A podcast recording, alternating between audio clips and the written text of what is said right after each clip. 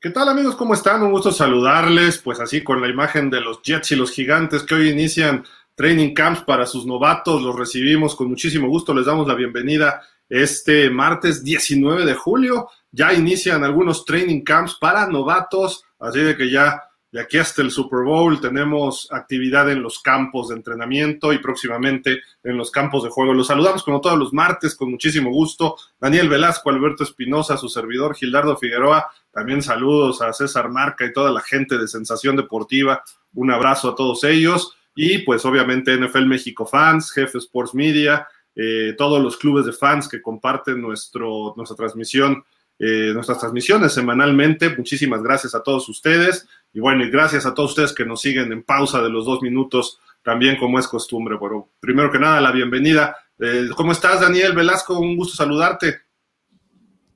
¿Qué onda, Gil? ¿Cómo estás? Buenas tardes, este, mi estimado Beto, a todos nuestros amigos de pausa de los dos minutos, de Sensación Deportiva, pues como siempre un gusto estar aquí con ustedes, saludarlos con un calor que, bueno, este, parece que hasta estamos en Acapulco, no sé dónde, pero bueno, aquí, aquí está.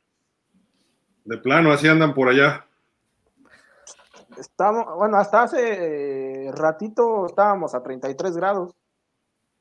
Está bien, digo, pues en unos siete meses estarán a menos 33, no pasa nada, ¿no? O sea, nada más una diferencia de 60 grados. Pero bueno, saludamos hasta bueno, saliendo de, del, dar positivo de COVID, el buen Alberto Espinosa. Beto, ¿cómo estás? ¿Cómo sigues? ¿Cómo están? Un placer saludado. El príncipe de las tinieblas ya regresó, ya estoy aquí con ustedes, damas y caballeros, nuevamente para declarar la guerra. ¿Y ahora sí eres negativo, amigo? Ahora sí soy ya meramente negativo. y siempre lo ha sido. Igual que el señor Gildardo Figueroa y el señor Daniel Velasco y todos los de pausa de los dos minutos que han sido negativos tenemos mucha, mucha información. Ya empezaron los trending camps. Tenemos sorpresas de que puede ser un nuevo casco. Vamos a ver si les gusta o no les gusta, entre otras cosas. Hay, bastante, bastante información. Y pues precisamente ya lo dijiste, hoy inician los training camps de novatos. Para el próximo martes, todos los jugadores de la NFL estarán en training camp, todos, el 26 de julio. Pero hoy nada más son ocho equipos dos de los cuales son los dos neoyorquinos, los Jets y los Gigantes, que presentan a sus novatos. A sus jugadores novatos tienen que estar hoy eh, en los training camps para empezar a aprender el sistema, para conocer a sus coaches, para empezar a familiarizarse con lo que es lo habitual dentro de los equipos. Los dos hicieron muy buen draft, ya lo hemos dicho repetidas ocasiones dos linieros, uno ofensivo y uno defensivo por los gigantes y los Jets, tres selecciones espectaculares que tuvieron. Eh, se espera un cambio radical en estos equipos y lo necesitan este Beto Dani porque durante los últimos cinco años están empatados con la peor marca de la liga, tanto los Jets como los gigantes, con 22 ganados, 59 perdidos. Y en septiembre están 5-28 en estos, en estos cinco años. Eh, los gigantes hace no mucho eran campeones, ¿no? le ganaron a los Pats, eh, le ganaron con Eli Manning, tenían a Tom Coughlin, que, los, que les dio dos campeonatos en 12 años, y los últimos cinco han dado pena. Y los Jets, bueno, nomás no levantan, afortunadamente, gracias a Dios, pero bueno, no sé qué opinan de esto, mi estimado Dani. Eh, ¿Cómo ves estos equipos neoyorquinos? ¿Les surge que sus novatos empiecen a cuajar? Sí, de acuerdo, pero primero hay que tenerlos a todos firmados porque todavía en la mañana salió un reporte de que eh, los Jets apenas iban a firmar a Brice Hall, eh, el corredor novato que eh, tomaron en la segunda ronda. Y bueno, pues digo, no es este, ¿cómo se llama? No es como que no quisiera firmar ni nada, o sea, no, no, es, no es por ahí, pero pero pues sí, creo que también habla un poquito de ti el hecho de que llegues a tu campamento de, verano obligatorio de novatos, pues ya con la certeza de tener el contrato firmado, ¿no? O sea, creo que eh, incluso hasta en esos pequeños detalles es por donde empiezan a, eh, a formarse los equipos campeones, ¿no? Difícilmente vemos a franquicias como eh, los Chiefs, difícilmente vemos a franquicias como los Packers, como, bueno, eh, aunque en el caso de los Packers... Aaron Rodgers, ¿no? Es, eh, la cosa es Aaron Rodgers, este, pero al menos con los novatos, o sea, no, no andan este, sufriéndole, ¿no? Entonces, eh, creo que sí, eh, eh, tienen que poner un poquito más de atención también en esos, en esos pequeños detalles para justamente cambiar la cultura que se ha venido, pues no sé si imponiendo, pero por, por lo menos ir reflejando en los últimos cinco años y pues este, ha hecho que la ciudad de Nueva York, que es el principal mercado de la NFL, pues pierda todo protagonismo de la, en, en la liga, ¿no? Beto, ¿te preocupan los gigantes? Tú que eres vaquero, ¿te preocupa que los gigantes hayan mejorado mucho? Tienen, los dos equipos eh, tienen, bueno, no, perdón, eh, los gigantes tienen nuevo coach, Brian Dable, nuevo gerente, tienen su mismo quarterback, Daniel Jones, a ver si Saquon Barkley se mantiene sano. Eh, en general se ve bien en los gigantes, pero no han podido despegar. ¿Será su momento? ¿Te preocupa tú siendo cowboy? Sí, me, claro que me preocupan como me preocupan las Águilas de Filadelfia y los Casquitos Rojos, porque son equipos de, la división de, los, bueno, de la conferencia y de la división de los vaqueros. Eh, para mí, obviamente, Dallas sería uno, el dos estaría peleándose entre Filadelfia y Gigantes. Ligeramente veo mejor a Gigantes que a Filadelfia eh, solo en algunos puntos gana uno por el otro. Y bueno, si hay, que preocuparse. Creo que Brian Devil eh, va, a hacer cosas interesantes con este equipo. Me imagino que no creo que tenga este, temporada ganadora. Sin embargo, Gil no va a ser temporada perdedora de malos resultados. ¿eh? Eso quiere decir que va a estar rondando entre los siete partidos ganados y los nueve, las nueve derrotas, ¿eh? que serían bastante interesantes para los gigantes, muy buenos números eso. Y en cambio de los Jets, pues los Jets vamos a ver cómo funcionan después de Robert Saleh, que esté Robert Saleh eh, tomando el control, después de la gran salida de Adam, de Adam Gate, y ver si ya llega a estar este eh, Sanda, eh, eh Zach, Wilson, perdón, Zach Wilson, en su mejor momento ya llega a estarlo y hacer cosas interesantes, porque ya debe de despertar, algo lo, mandaban llamar a él para que fuera el líder de estos Jets, que desde Mar Sánchez casi casi no están en playoff, ¿eh?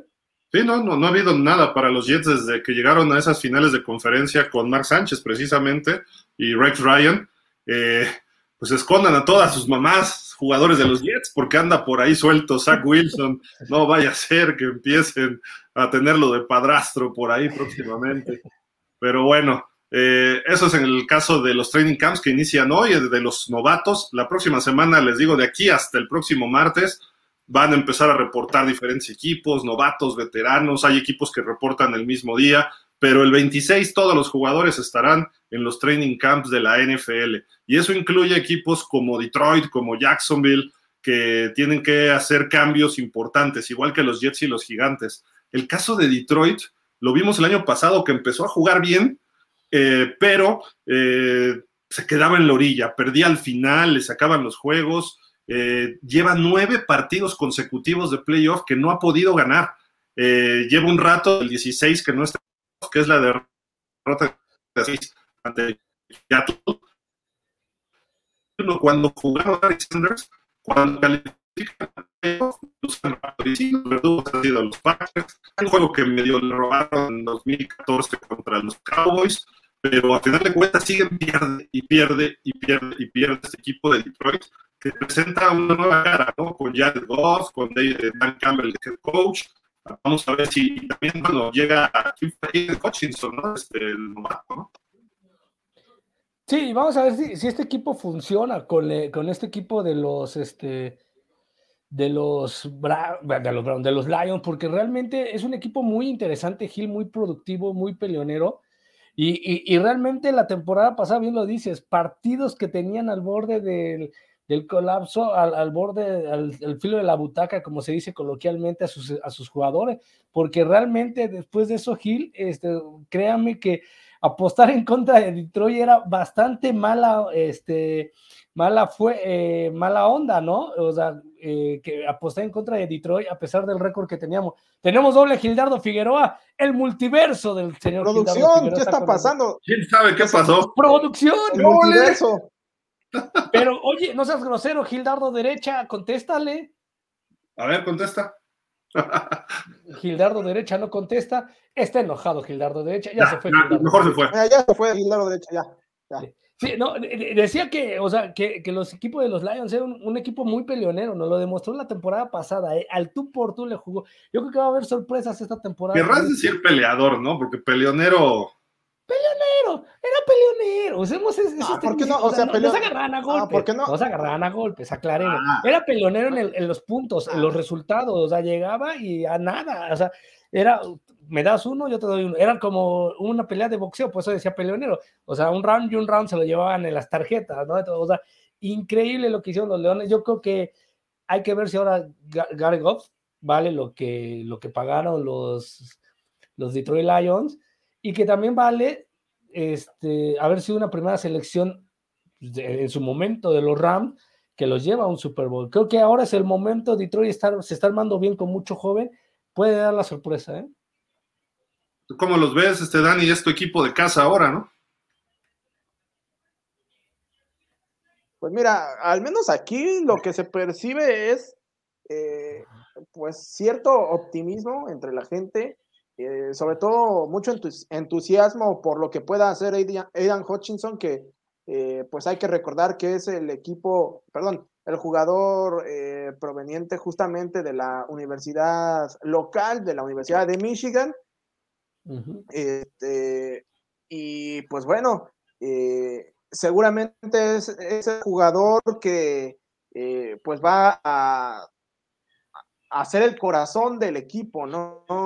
Eh, y creo que en él se están depositando demasiadas expectativas, digo, no sé si al final de cuentas eso pudiera ser una carga de...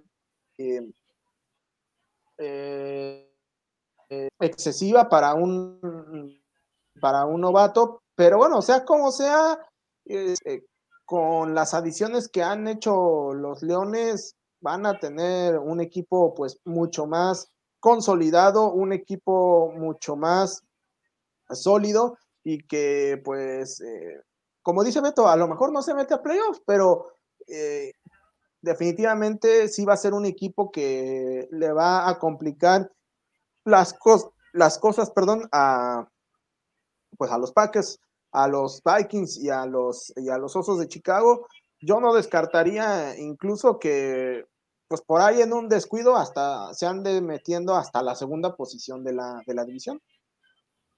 Oh, e-, esa es buena pregunta, fíjate. Eh, ¿Le van a pegar partidos a los Packers? A los vikingos ya le pegaron el año pasado, pero ¿le podrán pegar a los Packers esta temporada? Creo que hubo un juego de lunes, Beto, que iban hasta el tú por tú y creo que arriba los Leones en Green Bay y de repente ya se aplicó Rodgers y movió todo, ¿no? Sí, totalmente de acuerdo. Eh, ese hubo uno y también en, Detroit hubo uno que creo que gana Green Bay por un punto, ¿eh? Creo que es por uno, por dos puntos, pero así porque Detroit, repetimos, estaba, estaba sabiendo... De hecho, los pierden los...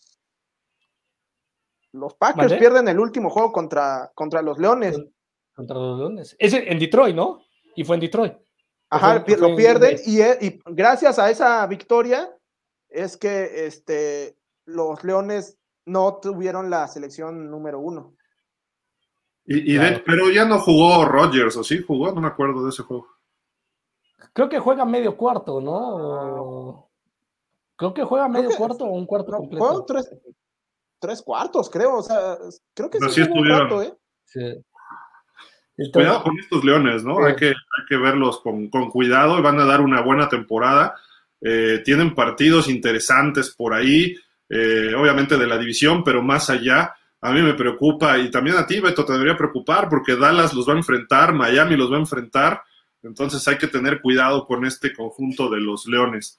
Y vámonos con el que decías, Dani, a ese sí es tu equipo de tu casa, pero de tu casa, de tu corazón, los Jaguars que el año pasado pues fue una verdadera pachanga, ¿no? Lo que les ocurrió con lo de Urban Meyer, pero así se va a ver estos, esta temporada. Doug Peterson dándole señales a Trevor Lawrence para manejar la ofensiva de este equipo, regresa Travis Etienne, eh, sí, no le fue muy bien que digamos a, Trevor Lawrence, pero ya cuando lo comparamos con otros picks de primera ronda global, estas son el número de intercepciones en su temporada de novato, tuvo 17 menos que Troy Aikman, menos que Andrew Locke, menos que Matthew Stafford, menos que Terry Bradshaw y menos que Peyton Manning. Eh, y el equipo se entiende lo que le ocurrió la temporada pasada. Fue algo realmente dramático, Dani. Eh, creo que promete mucho, ¿no? Este jugador y los Jaguars a futuro, ¿no?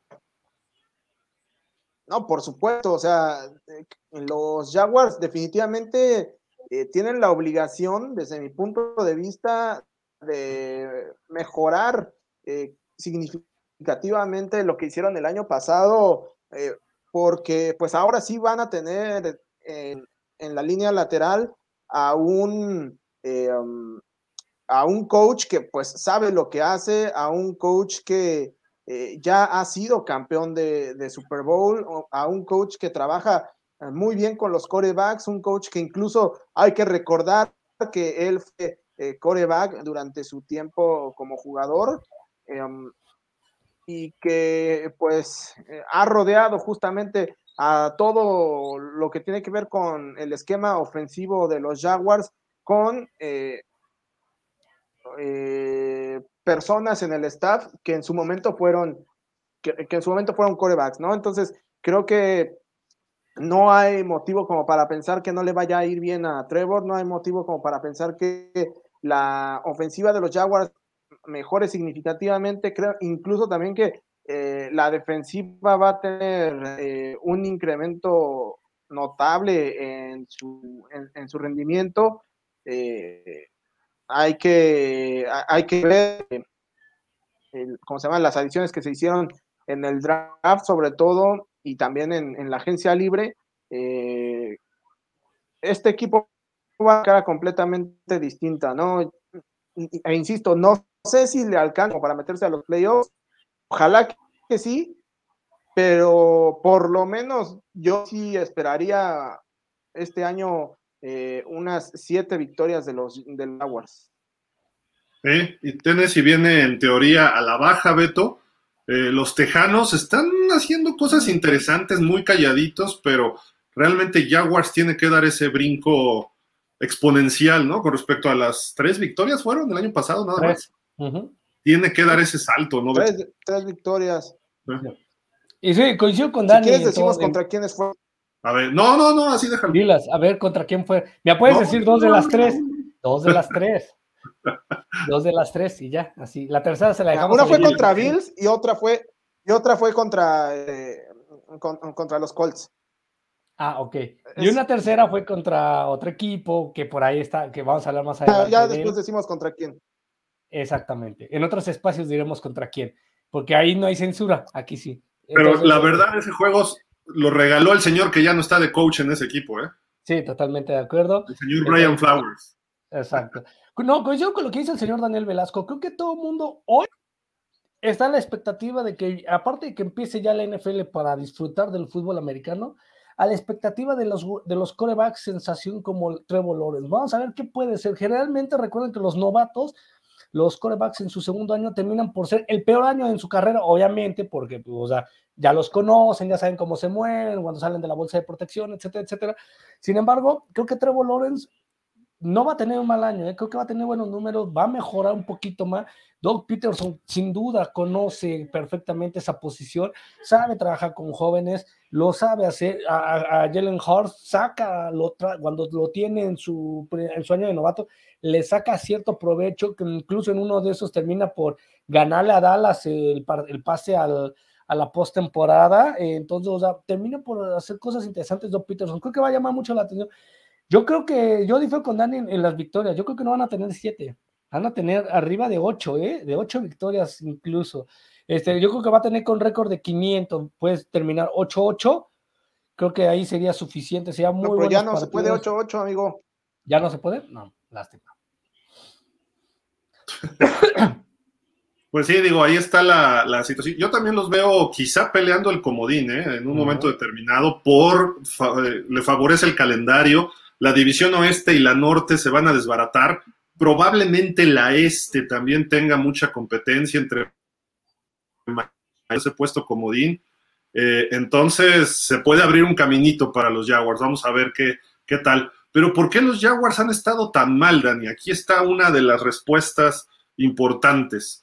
En los últimos, desde 2020, han tenido cuatro coaches, o sea, en dos temporadas, en tres temporadas, han tenido cuatro coaches, obviamente uno interino, que fue el año pasado Darrell Bevel, pero si lo comparamos contra los Steelers, desde 1969 solo han tenido tres coaches. Los tres coaches han ganado Super Bowl. Obviamente es una franquicia muy vieja, eh, pues se maneja muy distinto. Los Jaguars es, eh, han tenido tres apariciones en juegos de campeonato de la americana desde que se fundaron en el 95, eh, pero no han podido dar el siguiente paso. Quizá ahora con Peterson, que ya tiene experiencia de Super Bowl con los Eagles, que hizo a Carson Wentz, que sacó jugo con Nick Foles. Vamos a ver si ahora con Trevor Lawrence, que sin duda alguna es más talento que, que estos dos eh, que mencionamos, pero desde Doug Marrone, luego Urban Meyer, que fue un fracaso el año pasado, y Darrell Beverly de interino, que bueno, hizo lo que pudo y creo que fueron lo mejor que sacó los Jaguars, ¿no? El año pasado. Peterson eh, presenta algo interesante. Esta es una de las claves. Tienes que darle continuidad en la posición de head coach. Doug Marrone siendo asesorado por Tom Coughlin, llegaron a una final de conferencia. Y muy rápido, en su segundo año de ellos juntos, ¿no, Dani? Algo así fue. Sí, sí en, eh, en, dos años sí, porque en el eh, eh, llegan en el 16 y en el 17 este, hace los, hace llegar hasta la final de conferencia.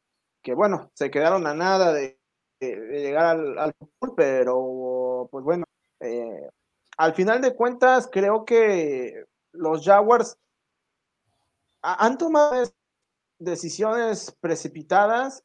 Eh, se criticó mucho en su momento eh, las decisiones que tomó este eh, Dave Caldwell, sí, Dave, Caldwell, sí, que era el gerente general anterior.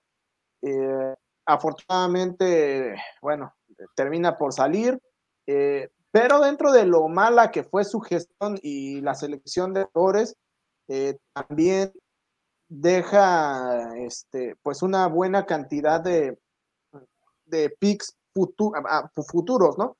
Eh, el problema es que, pues bueno, eh, al parecer algunos de ellos no están eh, tampoco siendo bien gestionados o siendo bien escogidos. y bueno, tiene un poco que ver con la selección que hiciste el año pasado de, de coach, ¿no? Eh, que con Urban Meyer, después de lo que había hecho él en su etapa como entrenador de, colegial, pues podía venir a, aportar algo distinto, ¿no? A, Jacksonville, sin embargo, al final de cuentas, que solo fue vender, fue solamente eh, una imagen sin sustento porque muy rápido perdió la credibilidad de, del equipo, de los dueños, o bueno, del dueño dicho, y pues 12 semanas en la temporada fueron suficientes para darle las gracias, que entrara a dar el Bebel de interino, haya medio este arco, y pues nuevamente año empezar de cero, parece que ahora sí las cosas se están haciendo de una forma distinta, hay algunas interrogantes respecto a la primera selección colegial, en este caso eh, Trevon Walker. A mí me parece que es una buena eh, eh, entre que desde antes de que se diera ese pick, eh, había algunas interrogantes y que pues el pick lo iban a tener los Jaguars y que sabemos que los Jaguars no son precisamente el equipo más popular entre los medios de Estados Unidos, pues evidentemente se crea todavía más morbo, ¿no? Pero en términos generales creo que eh, lo que está tratando de implementar, implementar e implantar eh, Doug Peterson este año definitivamente sí le va a cambiar em, la, cara, la cara a los Jaguars, ¿no?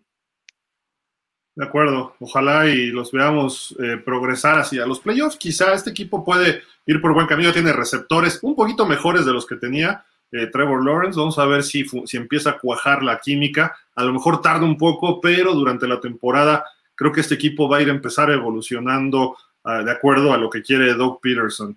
Por cierto, un saludo a Somos Jaguars México. Estaremos con ellos el jueves, ¿verdad, Dani?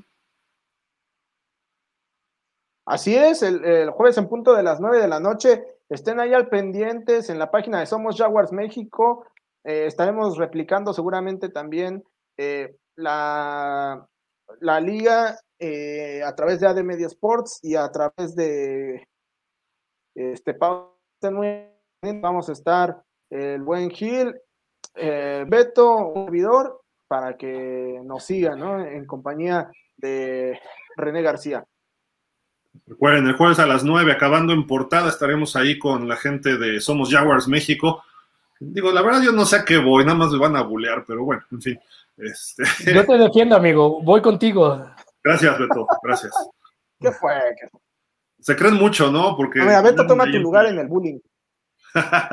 no, no, no bullying permitido, no, no. Sí, no, no bullying, por favor. Oigan, este, pues hablando de Trevor Lawrence, va a su segunda temporada, eh, junto con un grupo de otros corebacks. Aquí vemos que está Mac Jones de los Pats, está el señor Zach Sal con las mamás de tus amigos por ahí, eh, Trey Lance, que casi no ha jugado, y Justin Fields. La pregunta es, ¿cuál, eh, ¿a quién le irá mejor este año o en qué orden les va a ir mejor? ¿Alguno de estos podrá estar en playoff? Ya estuvo Mac Jones Estuvo Trey Lance, aunque no como titular, pero me refiero ya, Trey Lance parece que va a ser el titular. ¿Quién de estos va a tener mejor temporada, este Beto, Dani, amigos, eh, durante el 2022? Yo creo que los, que los tres que van a tener la mejor temporada son Trevor Lawrence, Zach Wilson y por supuesto Mac Jones. Creo que Trey Lance y Justin Field no van a tener un buen año porque está en un cambio totalmente los Osos de Chicago y San Francisco es una incógnita. No sabemos quién va a jugar, si va a ser Garópolo o va a ser Trey Lance. Garópolo ya está, según bien, ya salió, eh, ya le dieron el alta médica de superación del hombro, ya está entrenando, dice que se ve bien. El cambio todavía no se da contra, con Seattle, si es que lo buscan para que se, apueste por Trey Lance. Entonces creo que a, estos dos jugadores no les va a ir nada bien a Trey Lance y a Justin Fields. Creo que no les va a hacer su gran temporada. Trevor Lawrence sin duda va a despuntar, no va a tener malos números. Zach Wilson posiblemente tenga buenos números, aunque no van a ser tan exitosos como los del señor este, Trevor Lawrence. ¿Tú, Dani, cómo los ves? Creo que eh, yéndonos de, de, derecha a izquierda, Mac Jones creo que va a tener una buena temporada, aunque creo que no va a ser tan buena la del año pasado. Creo que eh, va, de, va a decrecer un poquito eh, su estadística. Justin Fields, yo sí veo, no sé si como que sea el año en el que explote todavía, pero sí creo que va a tener una mejoría importante respecto a la del año pasado. Este, el caso de Trey Lance para mí sigue siendo una incógnita completa. Eh, y en caso de que sea el coreback titular, que bueno, al, menos parece perfilarse hasta el momento la situación, ¿qué onda? ¿Qué onda con esa licuadora por ahí? Este, Estamos haciendo la salsa para la Pues. Ah, bueno. Este yo, yo supondría que Trey Lance es de todos estos cinco mariscales el que peores números va a tener. Eh, Zach Wilson, pues con el power eh, de la experiencia que le va el apoyo de las mamás de los, de los compañeros, pues este, creo que creo, que le va a ir eh, mejor que el año pasado y Trevor Lawrence, yo sí supondría que este año sea eh, completamente diferente al año pasado y veamos un Trevor que, que explote numéricamente. Yo lo veo por ahí de unos 25, entre 25 y 30 pases de touchdown por 13 intercepciones a lo mejor. Yo, creo que números, Trevor Lawrence. Luego, probablemente números también, Zach Wilson. Pero la realidad es que creo que Mac Jones tiene la mejor posibilidad de regresar a playoff, aunque tenga su coordinador ofensivo en George McDaniels. Justin Fields va a sufrir todavía esta temporada, pero va a empezar a mostrar sus chispazos de, de capacidad que tiene y creo que va, hasta nos puede dar por ahí ya al final de la temporada algunas sorpresitas interesantes. Trey Lance creo que va a tardar y si los Niners no van a playoff, creo que va a ser responsabilidad en gran medida de él. Eh, pero bueno, vamos a esperar. Eh, Garópolo, también los Niners perdieron muchos coaches ofensivos. Para, empezar, su coordinador, Mike McDaniel. Llega Brian Greasy, llegan algunos otros. Se fue Wes Welker, su coach de receptores. Divo Samuel ha mostrado algunos, eh, pues, desatinos, ¿no? Desacuerdos con, los, con la directiva de los, de los 49ers, así de que creo que Trey Lance va a tardar, pero todos los demás los veo mejorando sus números del año pasado, pero Trevor Lawrence creo que sí ya se va a empezar a consolidar y va a decir, a ver, de todos los muchachitos jóvenes que hay en la NFL, llámense de tercer o cuarto segundo año, aquí yo soy el que a pinta mejor. Y no me refiero que le va a ganar a, a Herbert o a Burrow, que son los más consolidados de estas últimas tres, cuatro generaciones pero lo podemos ver que va a estar a esos niveles. Y quizá en dos, tres temporadas Trevor Lawrence esté como Joe Burrow o Herbert, que son los más destacados hasta el momento, ¿no? No estoy hablando de Josh Allen ni de Patrick Mahomes que van más atrás, quizá ni Lamar Jackson, que algunos lo consideran, pero y precisamente eh, pues por ahí vamos a ver los números, pero quizá en playoff veamos a uno, máximo dos de estos corebacks, ¿no? Eh, a lo mejor alguno da la sorpresa, a lo mejor Trey Lance, Puede ser, porque San Francisco es un equipo más sólido, ¿no? Que, todos los demás hasta ahorita. Pero con todos los problemas que tiene, a lo mejor se vienen para abajo. Y otra pregunta, de los de tercer año, ¿a quién ven que este año tenga mejor resultado? ¿A Burrow, a Tua, a Herbert o al señor Love si es que juega, ¿no? Por supuesto que todos coincidimos que el señor Jordan Love, él va a tener los mejores números, cero pases interceptados. Nadie, va, nadie se va a ir Gil con cero pases interceptados como Jordan Lowe, porque no va a jugar, no lo va a hacer. Creo que ha sido un desperdicio. Creo que debería de buscar ya su, su, cambio, su trade a otro equipo, porque si no se lesiona a Rogers mínimo, otro año más que no va a jugar. Y a eso le añades, Gil, de que posiblemente se adapte un año más para agarrar las riendas completas de un equipo como Green Bay, pues ya llevaría cinco. Entonces, hasta su quinto año estaría siendo, este, digamos, su sexto año sería ya cuando empezara la, la era del señor Jordan Love en los, en los este, Packers. Para mí creo que el, al que mejor le va a ir de estos va a ser a Justin Herbert. Trae un equipazo, los, los Chargers traen un equipazo. El segundo mejor va a estar este Joe Burro, por lo que ya se consagró con el equipo de los, este, de los Bengals el año pasado, va a buscar regresar al Super Bowl.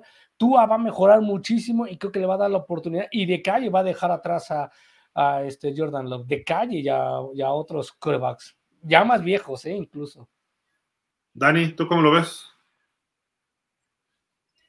Mira, definitivamente eh, Jordan Love, que ahí está a la derecha, pues vamos a poner el cero a la izquierda, ¿no? Así que ya, nos ahorramos un poco de saliva.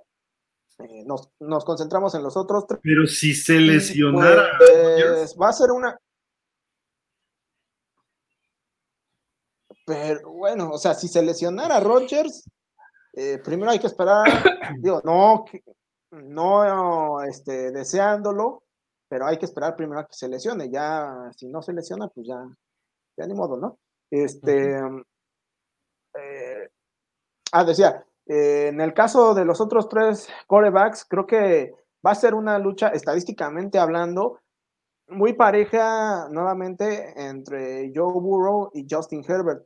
Eh, los dos hasta el momento han demostrado que tienen eh, la capacidad para ser corebacks que sean estrellas durante eh, toda la próxima década. Son jugadores que eh, tanto en el terreno de juego como en fuera del terreno de juego son capaces de liderar a sus equipos.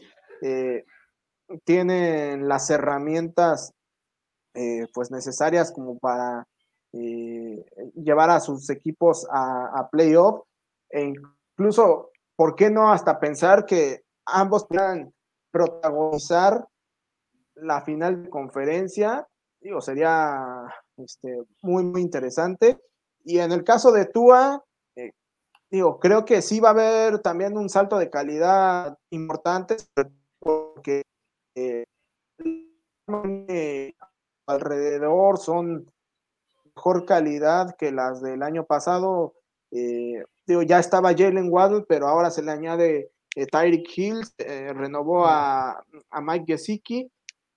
Y pues bueno, creo que por ahí también hubo eh, una reconstrucción importante de la línea ofensiva que evidentemente eso le va a proporcionar un poquito más de tiempo a Tua y seguramente eh, explotando este un sistema de pases cortos que justamente ayuden a, explotar la habilidad de Tyreek Hill, eh, pues van a hacer lucir mucho mejor a Tua, ¿no? Entonces, los estelares insisto, Burrow y Herbert, Tua dará un salto de calidad importante. Yo, yo creo que Burrow tiene posibilidades de regresar al Super Bowl, porque Cincinnati llegó al Super Bowl y mejoró lo que tenía sus problemas, la línea ofensiva. Si se mantienen sanos, este equipo puede estar en el Super Bowl otra vez.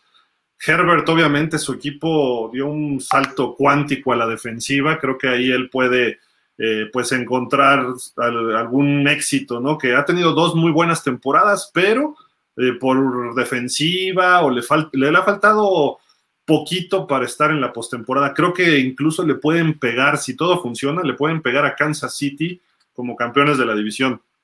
Miami con Tua se va a ver si Tua está listo para ser coreback titular en la NFL o no. Yo creo que esta temporada no, solo se está jugando ver si se queda en Miami, si ya que tiene todo el talento que le pusieron, Tua tiene el riesgo de que si no funciona, si no van a playoff o algo sale mal, eh, pues Tua puede terminar como un Teddy Bridgewater, que precisamente está en Miami, o puede terminar eh, con problemas con tipo Baker Mayfield, que Baker Mayfield no lo querían en Cleveland porque según le faltaba siempre algo. Entonces creo que hay que tener ojo ahí con, con Tua. Y ya decíamos, ¿no? Si viene una lesión de Aaron Rodgers, el año pasado se perdió un partido, jugó Jordan Love, y lo hizo pues regular tirándole a mal, ¿no? Entonces vamos a ver si le dan... Eh, yo creo que Rodgers no va a aguantar toda la temporada. Ya lleva tres seguidas que sí ha jugado y eso es raro en él, ¿no? Entonces a lo mejor Jordan Love ve acción este año, pero no significa que va a ser el coreback titular. Entonces eh, sí, obviamente va a quedar atrás de los otros tres en ese sentido. Se esperaría que los cuatro estén en playoff, a diferencia de los cinco que vimos hace rato los cuatro tienen que dar el, eh, estar en playoff. Herbert y Tua tienen que dar ese paso y Jordan Love con tantita suerte hasta juega por ahí en postemporada. Vamos a, vamos a esperar. Y ya que hablamos de Herbert, precisamente sus dos primeros años, pues ahí está lo que, lo que ha hecho eh, como novato. Sus más touchdowns en lo que sería su temporada de novato eh, histórico en la NFL, 31, luego Baker Mayfield con 27, luego Peyton Manning, luego Russell Wilson y Daniel Jones sí, Daniel Jones de los Gigantes, ahí aparece entre estos eh, pues corebacks que están ahí con más pases de touchdown en su temporada de novato, así de que hay que estar muy pendientes. Y vean esta foto que publicó hace algunos años el señor Joe Burrow. Eh, en el 2007 eh, él tuiteó y dice, hace 10 años, ahorita ya son 15, estaba yo rompiendo la liga de Peewee, ahí con los Bulldogs usando el número 4, que se parece más bien a Brett Favre con verde y amarillo, y ya como lo vimos este año en febrero, ¿no? Jugando en el Super Bowl.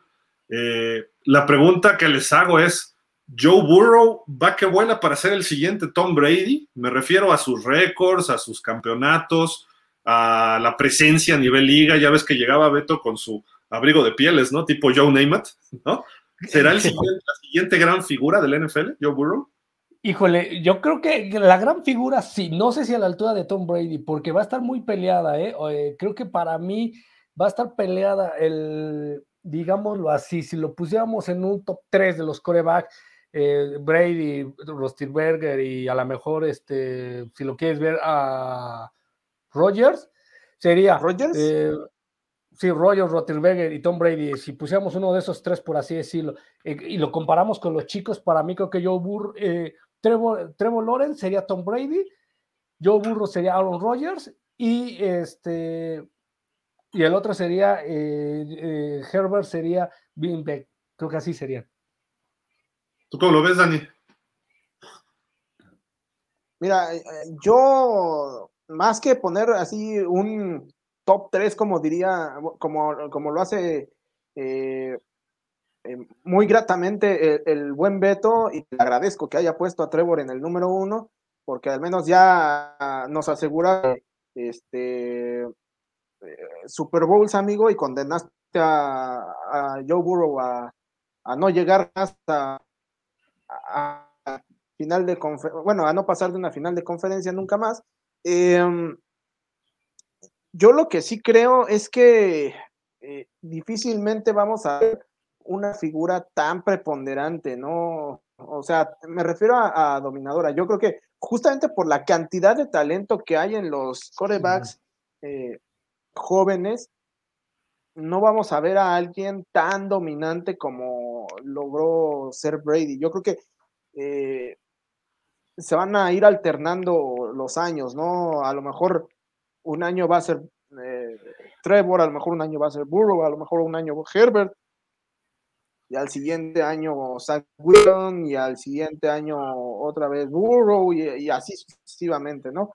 Este, y por ahí se cuela Tua, este, y, por ahí se cuela Justin Fields, este, y pues vamos a saber, y vamos a ver si Justin Love ya por fin jugó, eh, pero, Jordan, yo creo que difícilmente ¿Qué dije? Justin. Justin, Justin Love. Ah, sí. Bueno, Jordan, Jordan Love, este, por fin. Tan solo estoy, estoy, enamorado, dice Justin. Este, está, exactamente. sí, sí, sí, exactamente. Este, vamos a ver si ya por fin jugó Jordan Love. Em, y bueno, yo creo que este, eh, precisamente por toda esa distribución de talento, difícilmente vamos a ver a una figura tan, tan ponderante este, pero, pero bueno, igual y estoy equivocado, ¿no? Este, ah, ¿Hay algún apogeo de corebacks, este, Dani? Perdón que te interrumpa. Eh, hoy en día todos los equipos tienen un coreback joven, bueno, no todos, pero la mayoría de los equipos tienen un coreback joven, máximo 5 o 6 temporadas, muchos abajo de 25, 26 años, eh, y todos funcionando bastante bien.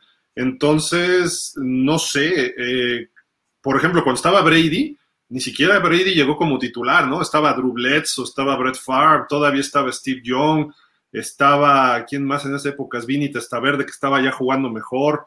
Eh, había por ahí, Troy Aikman, si no mal recuerdo, todavía estaba jugando ahí sus últimos años.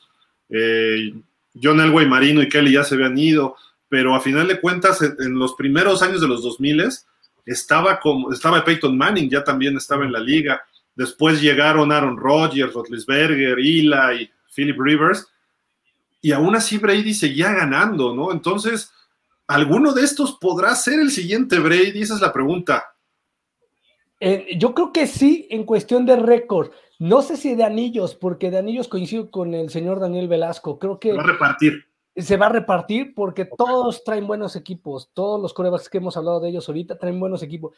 En cuestión de récord, creo que sí puede ser, eh, para mí sigue siendo Trevor Lawrence, creo que sin duda Trevor Lawrence es de los mejores corebacks que, que tiene la liga, en su, es la joya de la corona, de la nueva corona, de la nueva, digamos, de la nueva gestión, que cuando la deje Gudel, el, el nuevo icono, el nuevo estandarte de ese, de ese nuevo eh, coordinador va a ser este comisionado va a ser el señor este Trevor Lawrence. Y, Mahomes y Allen, no los hemos mencionado, ¿eh? Sí, claro, ellos van a tener esa oportunidad, pero ellos ya, eh, o sea, Mahomes ya ganó. Sí, Mahomes ya ganó uno, Josh Allen no ha ganado, pero ya Mahomes lleva dos que llega, lleva dos Super Bowls uno lo gana y uno lo pierde. Entonces, vamos a ver si puede ser capaz de llegar a una tercera. Mahomes puede ser el próximo Tom Brady que deja la, vara alta, porque ya lleva dos, dos Super Bowl. Va por el tercero, va a buscar el tercero y a lo mejor ganarlo para que sea dos, dos ganados, uno, y así va a seguir buscando, buscando. ¿eh? Oye, Dani, si gana otro Super Bowl Mahomes, empata a Rotlisberger con dos ganados y un perdido.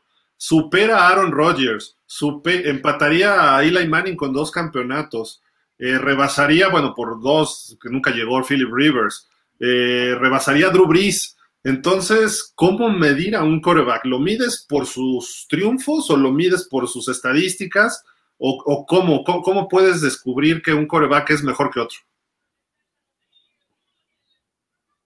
Pues yo creo que es un poquito de todo, ¿no? O sea, evidentemente las estadísticas y los títulos importan, pero creo que también hay que analizar los momentos en los que se dan esas estadísticas y cómo se dan esas estadísticas. O sea, porque a lo mejor eh, en un juego ascendente consigue eh, muchas yardas, un X y, va como eh, yardas y va acumulando touchdowns en juegos completamente intrascendentes, no sé, de semana 1 hasta la semana 6, pero a lo largo de su carrera vemos que eh, los unos se empiezan a cortar de la semana 7 hasta el final de la temporada. Entonces, eh, sí, qué bueno que acumuló todas esas estadísticas, todas esas yardas y todos esos touchdowns, pero pues no los supo reflejar con campeonato, entonces a lo mejor no era tan bueno. O si a lo mejor no consiguió un campeonato, pero eh, todo el tiempo estuvo llegando a, a, este, playoffs durante su carrera, estuvo llegando a, finales de conferencia, etcétera. Bueno, estamos hablando de un coreback que este, en los momentos importantes también, también salía a relucir, ¿no? Y a lo mejor eh, tenía mala suerte o yo qué sé, y no pudo conseguir un título. Por eso creo que hay que considerar todo, todo el paquete, ¿no? En una de esas, por ejemplo, Tua, que se está armando un buen equipo en Miami, eso se cree en general, es el sentimiento colectivo. A lo mejor termina ganando más Super Bowls, Dios quiera, que otros jugadores con más talento de coreback, ¿no? Más mejor brazo, más fuertes, más rápidos. Y si vamos a la historia, obviamente las maldiciones están hechas para romperse, pero Josh Allen, Buffalo, que no ha ganado Super Bowls. Justin Herbert en los Chargers, que no ha ganado Super Bowls. Los Jets, que no ganan desde Joe Namath, ¿no? Con Zach Wilson. Eh, bueno, Joe Burrow ya lo vivió con los Bengals, ¿no? Es de otros equipos de los malditos en Super Bowl. Eh, ¿Quién más podemos agregar? Este... Pues ahora eh, de Sean Watson, aunque entiendo, y en su tiempo, este, Baker Mayfield, porque pues, los Browns eran el, eterno perdedor. De acuerdo, nunca han ganado. Por ejemplo, en el caso, pero, por ejemplo, en el caso de. Ahorita que dijo Beto de, de Sean Watson y que también dijeron de, de Joe Burrow, creo que a diferencia de los que hemos ido mencionando, eh, sí cambiaron ya algo, ¿no? En el caso de Joe Burrow, eh, regresar a, a, a, a, los Bengals a un Super Bowl de entrada, ¿no? Porque ya también tenía no sé cuánto tiempo mm. que, que no llegaban. Eh, en el caso de Baker Mayfield, regresar a, playoff, o sea, de alguna manera, eh, algo de la maldición ya, ya, lo, ya lo lograron romper, ¿no? Cosa que todavía le faltará a Fields, que le falta este, de Justin Herbert no, no podemos decirlo. De alguna manera, con Philip Rivers estábamos medio acostumbrados a los Chargers también en ¿no? Eh, entonces, digamos que lo podemos incluir en el, en el paquete de los corebacks que todavía tienen que romper alguna maldición. este, pero bueno, vamos a. Los Chargers, Dani, han tenido grandes corebacks: Dan Fouts, eh, Philip Rivers, ahora Justin Herbert, y de los tres, ninguno ha ido al Super Bowl. Justin Herbert va empezando su carrera. Y el que llegó es Stan Humphries, el que llegó al Super Bowl. O sea, dices, ¿cómo? ¿No? O sea, increíble. Pero bueno, no solo es el coreback, es lo importante, ¿no? De mencionarlo. Sí, el coreback es un factor importante en playoffs y en Super Bowl. Y Joe Burrow estuvo a dos segundos de conectar ese bombazo con Jamar Chase, ¿eh? si no lo captura Aaron Donald. Entonces, creo que tienen opciones eh, de, de, romper esas maldiciones. Y vamos a ver si rompe la maldición Baker Mayfield con las Panteras, ¿no? A ver si se queda con las Panteras. Porque, pues a lo mejor es un año transitorio en Carolina, ¿eh? Para Baker Mayfield y termina jugando en otro equipo. No sé, hay que esperar a ver qué pasa. Pero, eh, no sé, ya platicaremos de cada equipo, haremos nuestros análisis previos por, la, temporada de cada equipo, no se los pierdan, próximamente vamos a empezar a publicarlos en YouTube, entonces, eh, pues ahí está por equipo por equipo y cómo le va a ir a cada equipo en general, ¿no? Pero hay una muy buena eh, generación de corebacks jóvenes que por ahí pueden, este, y, igual Sam Darnold revive su carrera en otro equipo también, ¿no? Pero estos corebacks jóvenes que pues son los que están manejando la NFL, y sigue el viejito de Brady allá a sus 45, y que a lo mejor en una de esas juega otra temporada o dos más, ¿eh? Vamos a ver. Y, y falta este... al Chapulín Colorado, Beto, y a Dak Prescott. No, ese no, ese quítalo, el Chapulín todavía. Pero yo les iba a hacer una pregunta muy interesante y que métanse a todo, la, a todo el público en las redes sociales, la vía gratuita de comunicación con nosotros.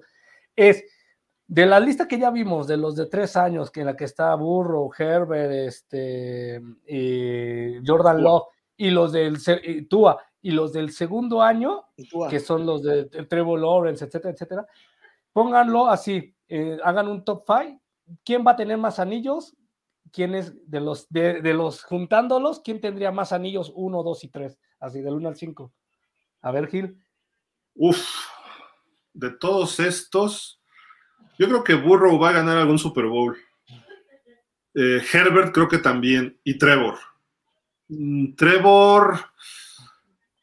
Trevor también trae una maldición ahí los Jaguars, ¿no? De que sí. no ha podido ni siquiera llegar al Super Bowl, aunque ha estado en tres finales los Jaguars. Creo que va a ganar alguno con los Jaguars, pero a lo mejor Trevor gana dos o tres con San Francisco, o con Dallas, o con otro equipo después, ¿no? Por cuestiones hasta geográficas con los Jaguars pero creo que sí va a ganar por lo menos uno ahí.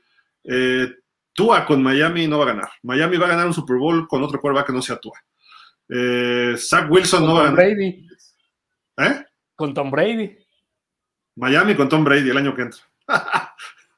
este, Burrow va a ganar uno. Uno, creo yo. Se va a quitar ese, ese este, maldición. Y Herbert yo creo que también va a ganar uno dos. También por ahí. Herbert y Burrow van a estar parejones. Los demás, quizá Justin Fields a futuro, ¿no? Pero Mac Jones ya le tocó la época de salida de Bill Belichick, entonces no creo que los Pats, salvo que traigan a un super coach atrás de Belichick, a lo mejor ganen otro Super Bowl, pero no creo que va a tardar los Pats en ganar otro Super Bowl. Dani. Híjole, mira, yo creo que eh, no sé en qué orden, no sé en qué orden, cuántos exactamente, pero o sea, sí creo que, que van a ganar en algún momento un Super Bowl. Eh, va a ser. Eh, va a ser. Ándale, Dani, va a ser. Va a ser Burrow. Creo que va. Creo, espero que sea Trevor. A Trey Lance definitivamente sí no lo veo ganando. Eh, híjole, no sé, con Wilson tengo mis dudas. O sea, no, algo me dice que no, no está como para descartarlo al 100%. Aunque no sé si necesariamente los Jets. Eh, Jordan Love, bueno, de Jordan Love no hablamos. Este, ¿Quién más? Tua. Híjole. Pues ojalá que sí gane, ojalá que sí gane Tua. Este. ¿Quién me falta? Pues ya creo que Burrow, ¿no? Herbert. Herbert. No, que, que dije que sí. Mira, pero más o menos coincidimos, Dani. Sí. Creo que de todos, de estos nueve, hay tres que sí les vemos potencial. Le, Trevor, Herbert y Burrow. No sé tú, Beto, cómo los veas. Ahí les va. Tres anillos va a ganar. ¿Tres? Okay. Trevor Lawrence, tres. Ok. Uno con los Jaguares. Me encantaría que fueran los tres con los Jaguares. Si hiciera una dinastía sería brutal, pero creo que va. Uno si es con ellos, tres los Jaguares. Dos va a ganar Joe Burro y dos va a ganar este Justin Herbert. Con cada uno. Tú va a ganar uno con los delfines para que le dé la Gildardo. Con los delfines, no, no me va a doler, o sea, voy a estar feliz. va a ganar uno con los este y puede ganar un segundo en, en otro equipo, porque a lo mejor sabemos cómo le pasa a los delfines, empiezan a ir para abajo después de que tienen años exitosos, se van para abajo. Y este, Zach Wilson creo que va a ser una de las eh, de los que así como el Ayman le rasque por ahí un, Super Bowl y, es posible que se lo lleve. Justin Field no creo que lo gane, Trey Lance creo que no lo va a ganar, este Jordan Love, Roger va a ser un árbol ahí y seguirá, será árbol y lanzará con una rama, este eh, Aaron Rodgers no va a jugar eh, y posiblemente si cambiase de equipo Jordan Love podría ganar algún anillo, pero de ahí en fuera no lo veo. Son mis candidatos para ganar títulos.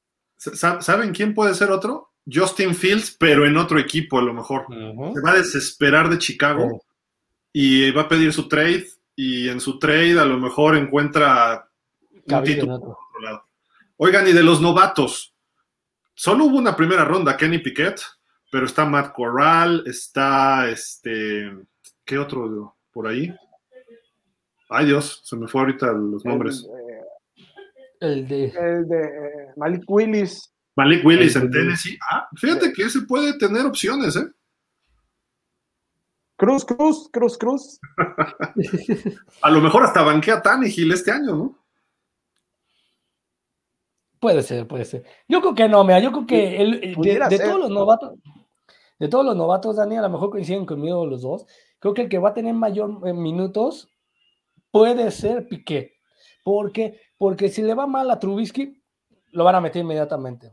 No, eh, yo creo que posiblemente va a superar a Rudolph, aunque Rudolph sigue ahí siendo un ancla, si es el ancla de Pittsburgh para en esa posición. Este, yo creo que Piquet va a tener más minutos que, que cualquier otro.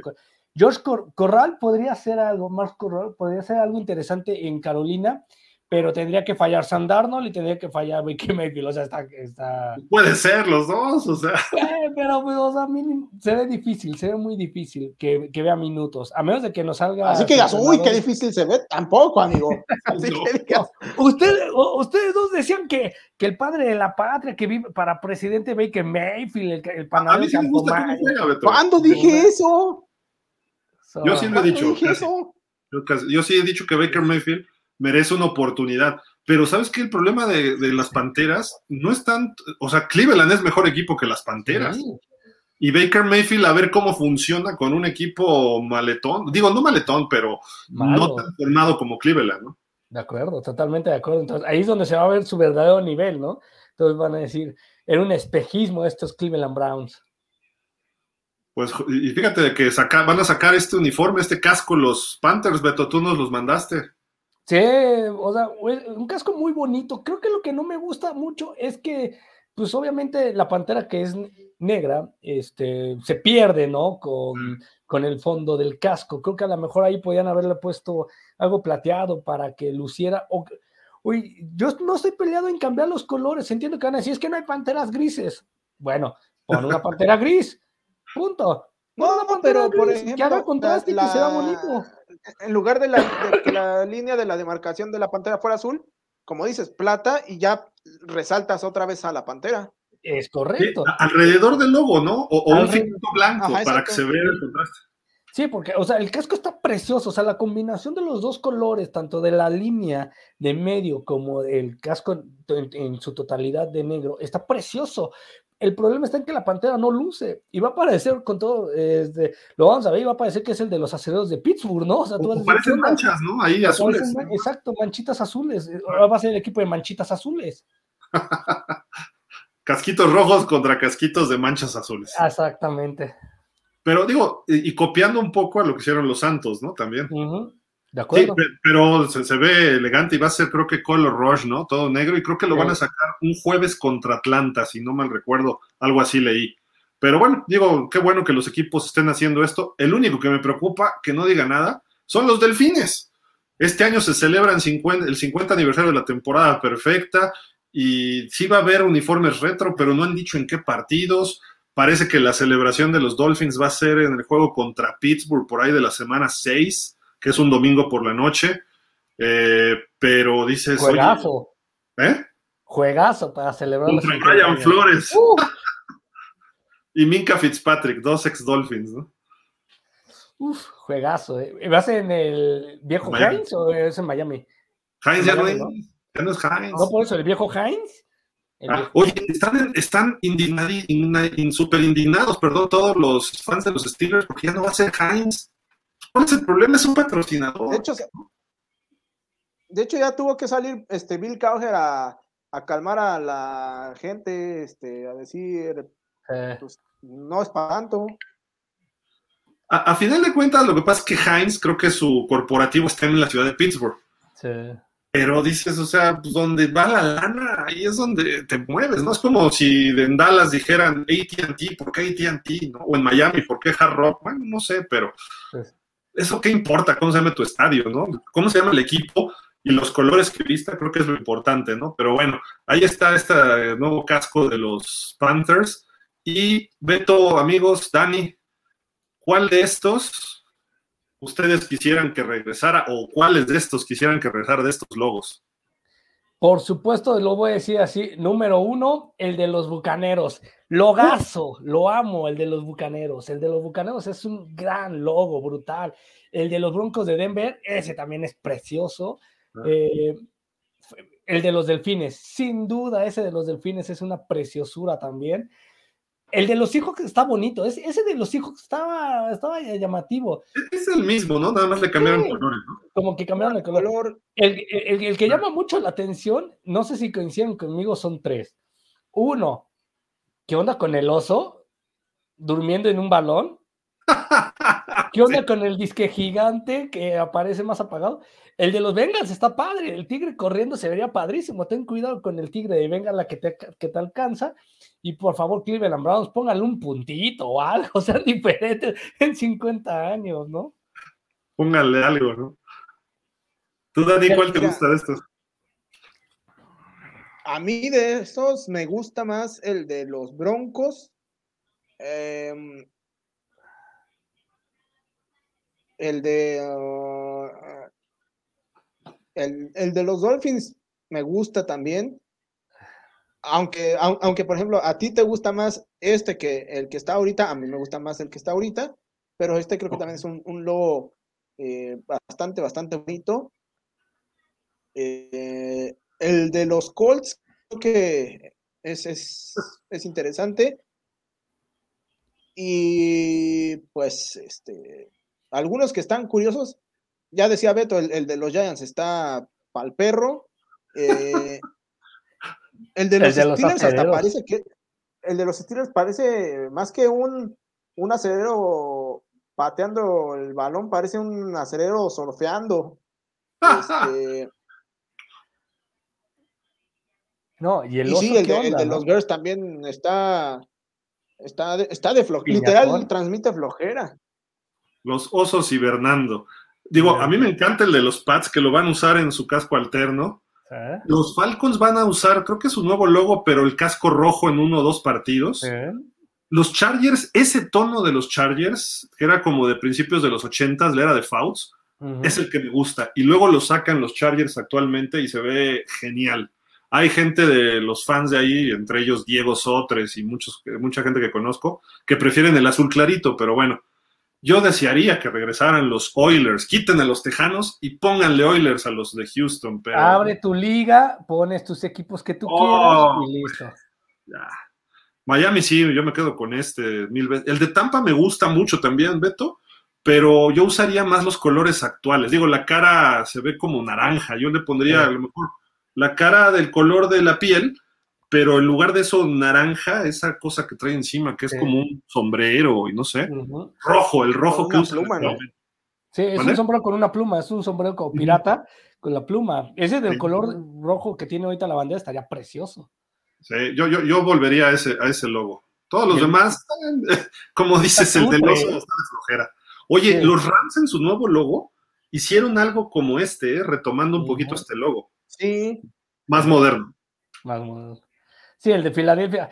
O sea, es que hay dos equipos que realmente no le han puesto ni siquiera ganas ni, ni nada en sus logos. Uno son los Jets y los Browns. O sea, realmente desde que nacieron ha sido exactamente lo mismo. Solo cambia un balón por la palomita, por el intento de, avión, ¿no? Hablando de los Jets. Sí, sí. Los Jets más o menos como que volvieron a eso, ¿eh? Un poquito, pero digo, ahí están estos, estos logos. ¿Cuáles les gustarían, amigos que nos están siguiendo? ¿Qué logos les gustaría ver de nuevo en la NFL? Y vámonos a tus temas, este Beto. Vamos a hablar de los. ¿Cuál? El primero de los Jaguars. Ah, bueno. el primero de los Jaguars. El, a ver que la producción lo busque, lo mande para que la gente que no lo vea, o que no se acuerda, pues lo, lo, vea. Que, que ha cambiado mucho el logo, ¿no? Nada más un poco más estilizada la cabeza del jaguar, ¿no? Del jaguar, pero sí. Oigan, pero bueno, vámonos rápido con dos, dos temitas. Este, la división este, precisamente, de la americana. ¿Cómo ha sido los últimos 10 años? Pats, pats, pats, pats, pats, pats, pats. Y los últimos dos años Bills. ¿Serán los Bills los que dominen los próximos ocho años ahora? Yo creo que no, ¿eh? yo creo que traen equipo búfalo, pero traen una carga muy grande. Creo que ya era para que Josh, este, Josh Allen tuviera mínimo un anillo, ¿eh? ya tuviera mínimo un anillo en, desde que ha tomado los controles. Creo que está en su quinto año, ¿no, Gil? ¿Ese es su quinto año? Sí. ¿O ya renovó? Sí, ¿verdad? Este es, su como Baker Mayfield, sí, de esa generación. O sea, ya era para que tuviera mínimo uno o dos anillos, o sea, ya era para, para, la calidad de jugador que tiene y la calidad de equipo que tenían los, los Bills de Bufa. Creo que no van a dominar, creo que esta, este, este año va a dar sorpresa a Miami, ¿eh? creo que Miami se va a llevar la división. Para mí creo que Miami se va a llevar la división. Dani, los Jets, seis de las últimas diez temporadas han estado hasta el fondo y cinco de las últimas seis.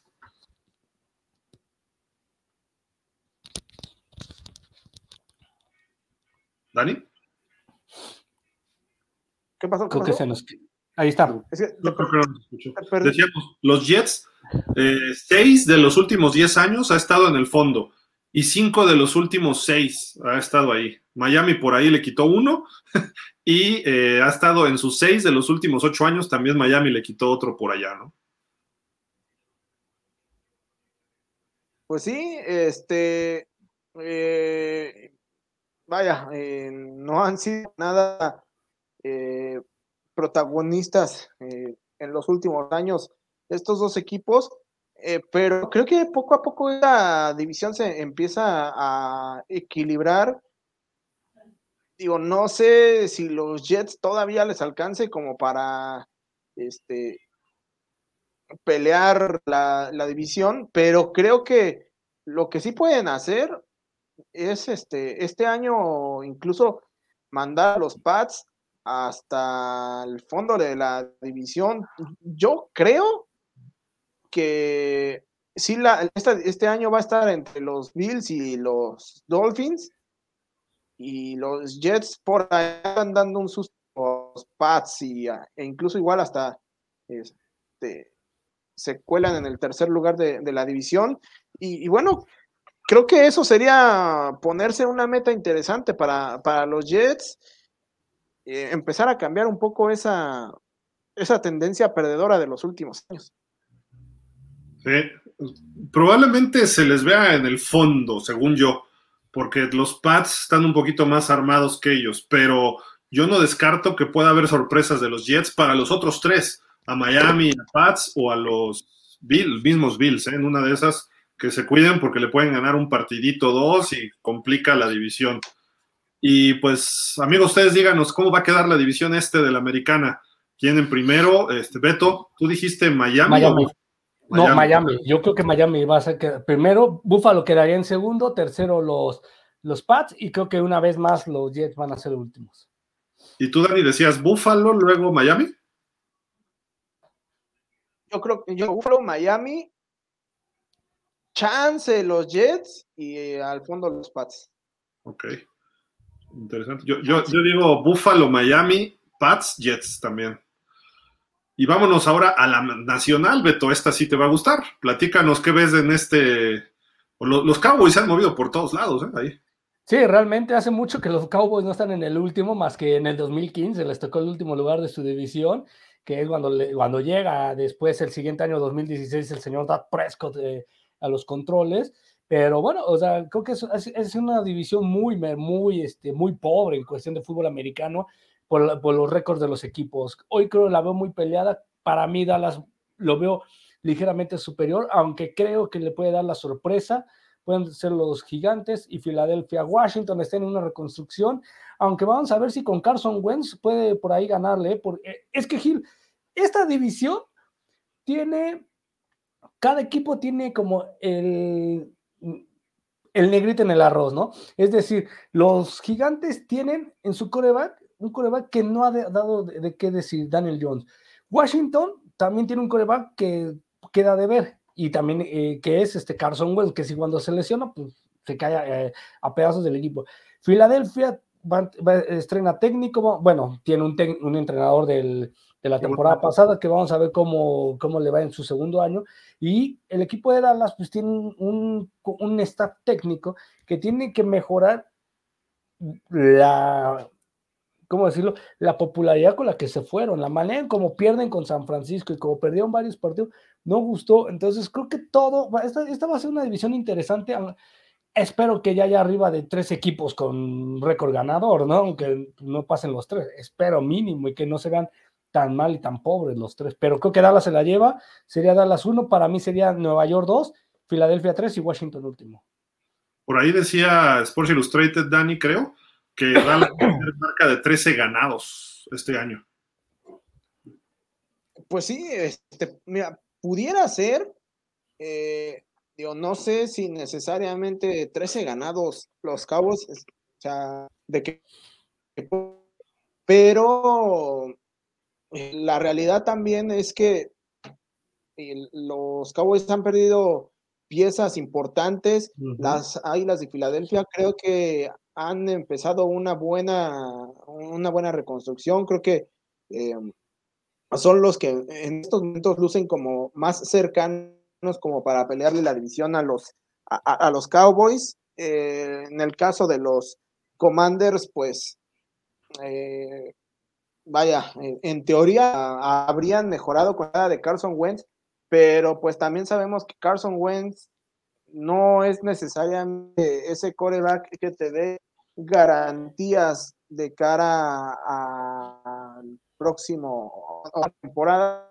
Y Daniel Jones, que pues la verdad es que en estos momentos da más em, incertidumbre que, certezas, ¿no? Es, es, una, es más una incógnita. Eh, aunque creo que sí los gigantes pues eh, para eh, de forma importante, sobre todo con la llegada de, de Brian Dable. Pero, pero bueno, los Cowboys siguen siendo los favoritos. Eh, por esa razón va a tenerlos todavía como los, que se lleven esta división. Seguidos para mí eh, de Filadelfia. Y, es más, me atrevo a decir que así como dije que los Jets salían del fondo, creo que los Jets y ahora quienes se van al fondo son los eh, Commanders. Los Commanders, de acuerdo. Yo veo que Dallas, por ejemplo, no va a ganar la división. ¿eh? Dallas le toca un año malo, porque si vemos, es uno bueno, uno malo, uno bueno, uno malo, uno bueno, uno malo, luego lesiones y luego uno bueno. En teoría le toca a uno malo, creo que Filadelfia hizo mucho para dar pelea Washington creo que puede dar sorpresas. Los gigantes todavía no están listos, pero este equipo puede darle un sustito a los otros tres. Eh, no me refiero que terminen tercero o en segundo, pero les puede sacar partidos que le cuesten trabajo al final para colocarse. Dallas sí lo veo en playoff, pero de segundo. Creo que Philly se va a llevar la división y Washington va a estar muy pegado a los Cowboys. Eh, Carson Wentz no es el mejor coreback, pero le va a dar consistencia y regularidad al equipo de los Commanders. Y tienen buen cocheo, eh, su defensiva van a regresar los lesionados, cuidado con los Commandanskins, ¿no? O los Red, Commanders, vamos a decirles, ¿no? Eh, pero Dallas perdió mucho talento como para poder mantener esa posición. El año pasado, de hecho, tanto Gigantes como los Eagles tenían partidos muy cerrados con los Cowboys, no los dos juegos, pero el juego que tuvo Gigantes contra los Cowboys en Dallas, iban parejitos hasta que vinieron lesiones de los Gigantes y ahí se despegó Dallas, sí los apalearon. Filadelfia, el primero los apalearon, pero después eh, creo que hasta ganaron Filadelfia, no, no, si no mal recuerdo, este Beto, pero es, es otra cuestión. Y tiene otro problema Dallas su inicio de temporada está algo más que brutal. El primero tienen que enfrentarse a Tampa, luego tienen que enfrentarse a Cincinnati. Ganable. ¿Mande? Los dos ganables, venga, venga, venga. La, ventaja es que son en casa, los dos, ¿no? Los dos. Pero luego tienen que visitar y ahí es donde pueden entrar los problemas de confianza contra los gigantes. Y luego reciben a los Red, Red Commanders o a los Command Reds, vamos a decirle, ¿no? a los Command Reds pero dices, ok, a lo mejor van 2-2, pero después tienen a los Rams, tienen a Philly y tienen a Detroit, que Detroit es de mucho cuidado. Entonces, Dallas, vamos a poner que ganen los partidos que deban ganar. Podrían estar tres ganados, cuatro perdidos después de siete semanas, ¿eh? Por eso yo creo que el inicio de temporada es vital para los Cowboys. Si inician mal, o sea, pelas, tienen que darle una sorpresa a Tampa o a Cincinnati para que de ahí ellos puedan, este, eh, ¿cómo se dice?, retomar el camino pero yo sí creo que Philly al final va a terminar como campeón divisional. Y Dallas, para empezar, tiene que ganarle por primera vez a Brady. Mira, aquí está el récord de los equipos que Brady nunca ha perdido. Atlanta y luego Dallas es uno de ellos. Luego Minnesota, Tampa que cuando los enfrentó ahora ya no puede ser y Nueva Inglaterra que les ganó el año pasado en un partido que debió perder, pero bueno, los, así, le, fue a, a Tom Brady contra ellos. Eh, seis ganados, cero perdidos contra los Cowboys, incluyendo el año pasado el juego inaugural, Beto. Sí, de acuerdo. creo que lo, eh, el gran problema que tiene Dallas es que pierde partidos este, a veces de la manera más eh, inhóspita en casa. Pues sabemos que puedes perder, o sea, está en el, en el juego, ¿no? decir, te tocó la suerte de perder, ni modo pero trata de perderlos fuera de tu casa. En tu casa haz, tu fortaleza, gana tu partido para que, perdón, para que después de ahí vayas haciendo, vayas de visita y ganes dos más, tres más y ah, puedas tener un lugar en playoff. Toma agua, respira. Eh, pero si no, este, realmente sí va a estar muy complicado el inicio. Creo que va a ser, creo que pues eh, contra, contra Tom Brady va a ser derrota, creo, eso da lo por hecho, creo que va a ser un partidazo, va a ser como el, el pasado, ese va a ser derrota. Sin embargo, creo que se le va a ganar a Cincinnati. A Cincinnati sí se le puede ganar en casa. Recuerden la temporada pasada, Dallas perdió, le gana a los Chargers en, Los Ángeles y después agarra una serie de tres partidos este, consecutivos con victoria y entre ellos les tocaba Carolina que llegaba con 3-0, ¿no? En Dallas y decían, no, es que va a ser muy difícil, vamos a ver cómo llegan, pero creo que va a ser así. Yo creo que va a terminar a la fecha 6 como tú dices, Gil, van a estar 3 y 3, ¿eh? A las 7, yo digo más o menos. Yo a las 6 creo que van a estar 3 y 3. Ojalá, ojalá por los, Cowboys y que den algunas sorpresitas por ahí. Y rápido también con los Cowboys, aquí ponen eh, Pro Football Focus, sacó las proyecciones de cada uno de sus playmakers. Ahí está CD Lamb, que lo ponen con 1300 yardas. Luego a Tony Pollard, 963 yardas combinadas. Y Ezekiel Elliott también 1329 yardas combinadas. Esto es por aire y por tierra. Y mira, tu Dak Prescott de toda la vida, Beto, 4700. Claro, Gil, porque 2000 de esas 4000 se las va a hacer a Washington en Dallas. Pregúntale la temporada pasada, le hizo 70 puntos, o sea, y casi 2000 yardas. O sea, eso se lo va a hacer en Dallas tranquilamente. Se lo va a hacer a los siguientes en Dallas ahí va, de ahí se va a llevar 2000. Yo lo que, a mí no me interesan los números, yo siempre lo he dicho, a mí no me interesan los números de edad, pues que gane títulos, que gane partidos importantes. Es ahora de la verdad. Si va a ser nuestro líder para levantar un, Bill Lombardi, le tiene que pegar a Tom Brady, le tiene que pegar a Aaron Rodgers, le tiene que pegar a Joe Burro, que es la nueva que vienen de atrás. Le, le podrás ganar a Detroit, le podrás ganar a los equipos malitos, le tienes que ganar a los importantes. Si tiene 4.706 yardas con esas victorias, bienvenido, lo aplaudo. Pero de, ahí va a sacar 2.000, la saca con Washington. Oye, amigo, pero si tienes a, si, si, tienes la posibilidad de ganar, haces todo lo posible por ganar, y de pronto llega Legatron y falla un gol de campo de 30 yardas. Y, es culpa de Presco. te voy a decir como, como le dice Legatron, ¿eh? también, este que no, ya no, pero todavía el año pasado estaba. No, ahora hay un mexicano que acaban de contratar, creo, en los vaqueros de Dallas. Sí, Garibay, exacto, que vamos a ver si ojalá y se quede y, termina así. Te voy, te voy a responder, Dani, como en un episodio de Malcolm le responden a, a Riz. Está, está, Dewey, para poner el contexto, está Dewey con, coleccionando piececitas de dominó y hacen las figuritas. Y se ¿Qué hablas, de ¿Serie de qué o qué? Eh, la serie de Malcolm. De ah, Está Dewey y está haciendo, eh, hace figuritas con las piezas de dominó. Ya saben que cuando las tiran es, es bonito.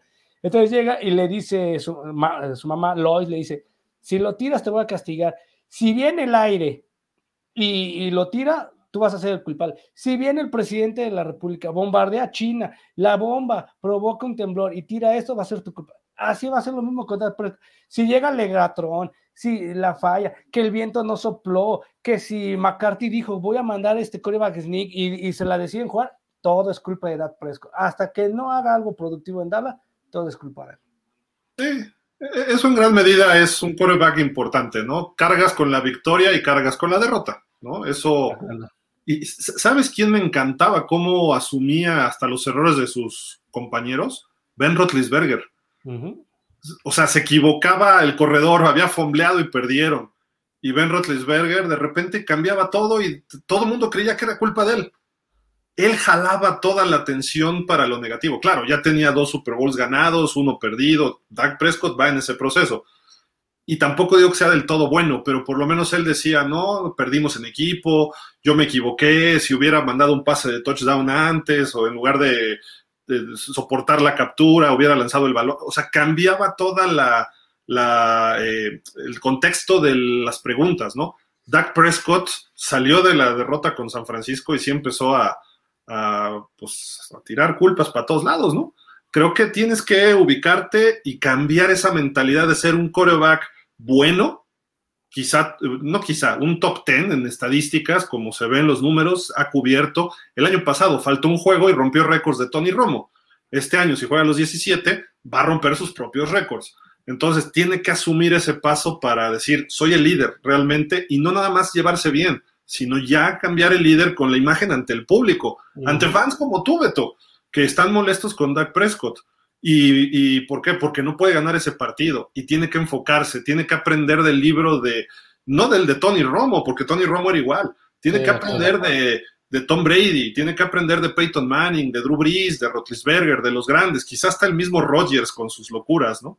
Pero bueno, eh, creo que son buenos números los que presenta Pro Football Focus. Si esto se cumple, Dallas va a estar en playoff y Dallas va a estar eh, funcionando bastante, bastante bien.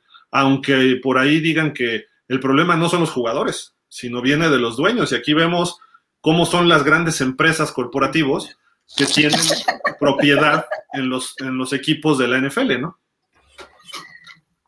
Wow, o sea, qué gran, qué, gran este gráfico, muchas gracias. aplaudo a la producción de, pausa de los dos minutos. Este, Atlanta es como el, Home Depot, eh, ahí tiene para dar, dar destellos. Es que Arthur Blank era fundador del, fue fundador de Home Depot de Home Depot. Ahora Walmart ya va a ser este producto de los Broncos de Denver. Todo lo, van a sacar las, eh, la Denver hamburguesa tarde o temprano, la Bronco hamburguesa. Eh, Seahawks este, va a ser de Windows, porque parece más de Windows que de Lumen, cuando antes era de papelería. no, es Microsoft, ¿no? De Paul Allen. De Paul Allen, ajá. Este, Ford, pues obviamente los coches. Yo vi aquí, yo, eh, en Detroit y bueno, el, Palpatine dirigiendo ahí el, imperio de Comedy Central. Dani, ya te tienes que ir en corto, ¿verdad? Sí, me tengo que ir. Dani, muchas gracias como siempre. Vale. Suerte. Al rato te vemos por allá en el corto y el hueco. Ahorita ya te, mando a Beto ahorita ya, porque si no luego te enojas con Beto. Pues bueno, ese, ese meme estuvo chistoso, ¿no? De, Comedy Central por parte de Jerry Jones, ¿no? Que es el dueño de, los Cowboys. Pero viendo un poquito la historia, Beto, hay cuatro coaches actuales en la NFL, jóvenes todos. Está Kyle Shanahan, está Sean McVay, está Matt LaFleur. Mike McDaniel en San Francisco Rams, Packers y Miami respectivamente. Los cuatro estuvieron en el staff de los Washington Redskins del 2013, que terminaron con tres ganados, 13 perdidos y todos al mando de Mike Shanahan, quien ya había sido campeón con los, con los Denver Broncos, ¿no? En, los años 90, finales de los 90. Shanahan, su hijo, ¿no? Eh, de todos estos, pues ya hay un campeonato de Super Bowl, ya hay una aparición de Super Bowl, van tres marcas de 13 ganados por parte de la Flair. Eso es positivo para Mike McDaniel, ¿no? De que son exitosos todos estos coaches, ¿no? Pues sí, son, eh, han sido exitosos, todos estos. Este, han sido exitosos todos estos. Hay, hay, hay, tres, hay este, tres este, apariciones en Super Bowl, que son dos de Sean McVay y una de Kai Shanahan. Este, vamos a ver lo de, la Flu, que, que, no da ese do de pecho tampoco, se ha quedado en la orilla. Y McDaniel, la gran incógnita en Miami, vamos a ver cómo termina. Aquí está la escuelita, ¿no? Si, hay escuela de fútbol americano en, en, head coach, sin duda es la de, Shanahan. Es la nueva escuela, ¿no? Así como en su momento fue Bill Walsh de los 49ers antes Tom Landry. Entonces, interesante esta este gráfico, ¿no? Por cómo, cómo se viene dando. Y Beto, leemos comentarios rápido, ¿te parece? Sí, claro. Ah, Rafa Rangel dice: Saludos, señor Alberto, Mr. Rating, Dani Duval, Gildardo Figueroa y réplica de Gildardo Figueroa. Excelente tarde, ya huele a, pretemporada, sí, ya huele. Sí, ya. Los jaguares del señorito Dani Duval van a hacer noticias esta temporada, estoy seguro, sí, totalmente. No, ya señor, ya se casó, Dani. Ya se casó, ya. Se casó. Su coreback muy por arriba de, la, de, de, mis Dolphins hasta ahora. De los Jaguars. De los Jaguars. Freddy Maya Ríos dice: Saludos al buen Dani Gran Gil y al Dolphin número. Qué grande, Beto, gran programa. Ah, muchas gracias. Muchas gracias. Al Dolphin más grande, ¿no? Debe ser. Sí, es que dice al, Dolphin, aquí a mí me sale la N y el numerito de símbolo, pero creo que faltó el número, ¿no? El número uno y más grande. Qué, grande, Beto, te puso. Sí, qué grande. Muchas gracias, mi querido Freddy. Eh, señor Alberto, Mr. Rating, me pongo de pie ante su pronóstico para los delfines. Ponte de pie, por favor. Este, Wegner Rating dice: Muy probable esta temporada Filadelfia se lleve la división. Totalmente de acuerdo. Y Rotis, es ejemplo, de un compañero solidario, pocos como, él, que el buen, comentario, de, son todos, Gracias, Werner. Sí, pues muchas gracias a todos, como siempre, por dar sus comentarios. Estaremos el jueves a las, un poco antes de las seis. Eh, vamos a estar un poco antes de las seis. Beto, ¿este algo más que quieras agregar? Ah, solo dato curioso. En 52 años de que, que llevan los Cardinals, Jennifer López ha levantado más anillos que ellos. ¿Se ha casado seis veces Jennifer López? No, tiene seis anillos de matrimonio. Se ha casado en dos o en tres, creo, por ahí. Y los Cardinals, cero. Y cero. Sí, dos de Ben Affleck, una con la que ya se casó, tiene el de Mark Anthony, con el que se casó, y creo que tiene el de su, con el corista, con el bailar, bailarín que tenía. Pero tiene seis anillos. Oye, pues ya, ya, empató a los Pats y a los Steelers, ¿no? A los, bueno, está uno de los Pats. No, seis, ¿no? Tiene. O cinco, ¿cuántos tiene? seis, seis. No, ya, es líder, es líder Jennifer López. El líder, sí. A, mí me tocó verla cuando era esposa de Mark Anthony en el estadio de los Dolphins, porque es socio minoritario Mark Anthony de los Dolphins. Y estaba en el palco de prensa y junto estaba ella ahí, así como, dicen, ay, que está Jennifer Lowe, J. Lowe. Y yo, ¿quién es? Pues mira, lo voy a decir tal cual, yo lo que pensé, o sea, esa chacha con jersey de Miami es ella, o sea, a lo mejor estaba muy bien de cuerpo, pero yo la vi y dije, ¿qué huele con ella? ¿no? Así como, sí, claro. Pero en fin. Este, sí, no, no, la vi muy insignificante en persona, ¿eh? O sea, a lo mejor la tele se ve exuberante, ¿no? Ten cuidado porque te va a atacar Batman, ¿eh? Ah, pero no puede ni hablar, le echo a Superman, hombre. Beto, muchísimas gracias. Yo nada más doy un comentario ahorita ya que te vayas del Salón de la Fama, que ya se anunció cómo viene el programa para el próximo 6 de agosto. Pero gracias, Beto, te veo en el corto y al hueco al rato. Gracias, sí, cuídense mucho, nos vemos. Cuídate, que estés bien. Y pues el Salón de la Fama anuncia que este, este miércoles, perdón, este martes ya anunció el orden de los, cómo van a estar los jugadores, cómo van a ir platicando. Va a abrir Leroy Butler, el que fuera el que descubrió el Lambo, el que inventó el Lambo Leap en Green Bay, este safety. Luego Sam Mills, luego Sam Mills que jugara con los Santos y creo que con las Panteras después también.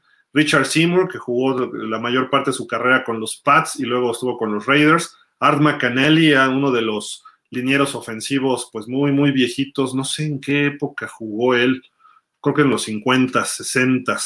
Luego Tony Boselli, el primer Jaguar que va a ingresar al Hall of Fame. Luego Brian Young, un tackle o ala defensiva, mejor dicho, de los, eh, de los 49ers en los años 90 y 2000, si no me recuerdo. Cliff Branch, un receptorazo, aquel número 21 que fue, tiene dos títulos de campeón con los Raiders, uno en el Super Bowl 15 y en el 18. En el 15 tuvo dos de los tres pases de touchdown de Jim Plunkett y en el Super Bowl 18 contra Washington también tuvo una recepción de touchdown y va a cerrar el orden de los discursos Dick Vermeil, el que fuera coach de Filadelfia, que llegó al Super Bowl 15 contra los Raiders, que perdieron, y el que ganó el Super Bowl 34 con los eh, Carneros de San Luis, con el Greatest Show on Turf.